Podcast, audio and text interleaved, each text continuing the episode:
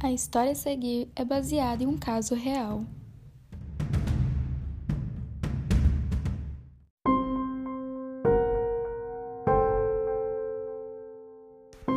Oi, eu sou a Carol Barbosa e vou contar para vocês algumas curiosidades que rolaram durante as gravações do filme O Exorcista. É macabro. Para quem não sabe, o filme Exorcista é um filme de terror sobrenatural que foi lançado em 1973 nos Estados Unidos. No Brasil, o filme chegou um ano depois, e apesar de estar completando 47 anos este ano, ele é um filme considerado um dos mais rentáveis, assustadores e macabros até hoje. Eu fico feliz que a atriz Linda Blair, que interpretou a Regan, tá viva até hoje. Então eu posso contar para vocês essa história sem ficar tão aterrorizada assim. Brincadeiras à parte, muitas coisas bizarras realmente aconteceram nos bastidores das gravações. E algumas não têm explicação até hoje. Até mesmo a Linda Blair não sabe como explicar algumas coisas que aconteciam enquanto eles filmavam. A primeira curiosidade é que o filme Exorcista é baseado em uma história real de um exorcismo que aconteceu com, na verdade, um menino e não uma menina, como no longa.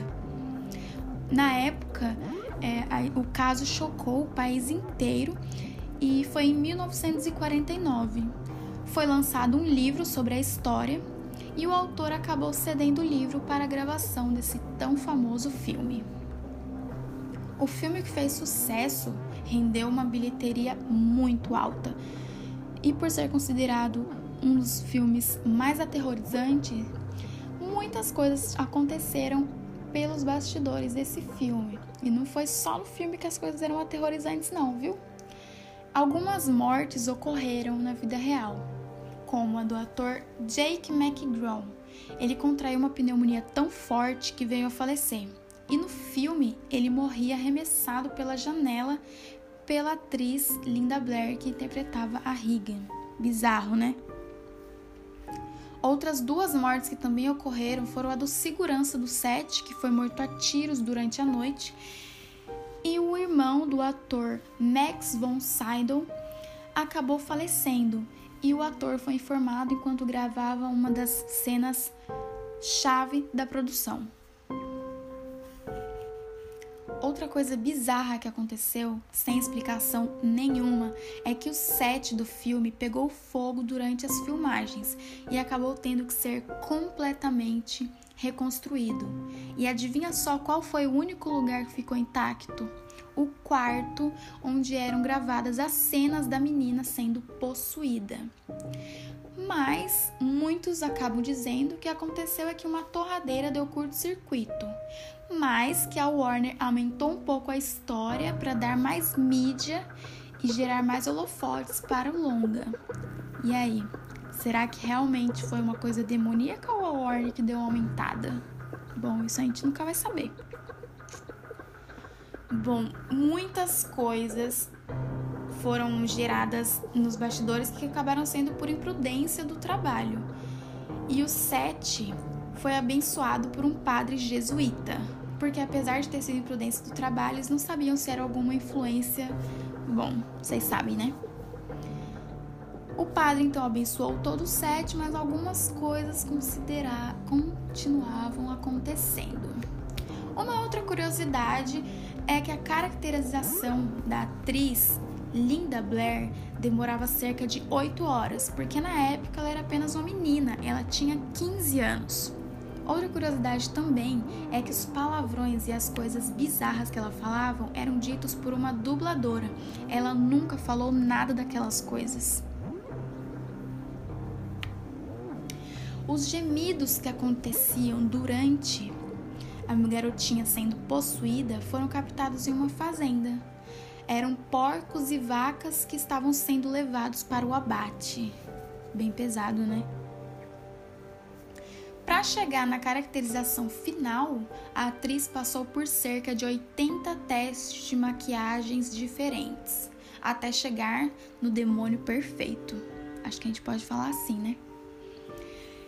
E é possível você encontrar esses testes pesquisando no YouTube. Tem vários vídeos que mostram como que rolou. E também tem vídeo dos bastidores. Se você tiver coragem de assistir.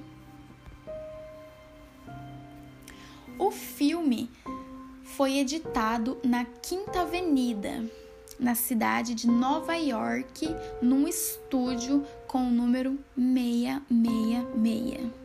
Será que foi proposital ou eles caíram por destino? No Brasil, o filme fez muito, muito sucesso e tinham até ônibus que eram destinados a levar as pessoas para assistir o filme. Vocês acreditam nisso? Muita gente gosta de terror, hein? Outra curiosidade é que para intérprete, dubladora Mercedes McGrambit fazer aquelas vozes demoníacas, ela fumou cerca de seis maços de cigarro por dia. Ela chegava a fumar tudo isso, além dela ter entrado numa dieta com ovos crus e maçãs defumadas, para ela ficar com aquela voz de aspecto rouco. E adivinha só? Depois ela nem foi colocada nos créditos da filmagem e acabou processando os diretores do longa.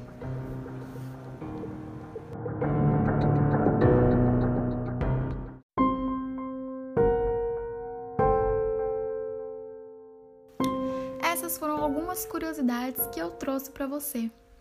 E aí, ficou com vontade de assistir esse filme? Já assistiu? Aconteceu alguma coisa bizarra enquanto você assistia? Conta pra mim, eu vou adorar saber. Esse foi meu primeiro podcast. Espero que você tenha gostado. Em breve terá mais um. Espero que você continue me acompanhando. Beijos e até o próximo episódio do Horror.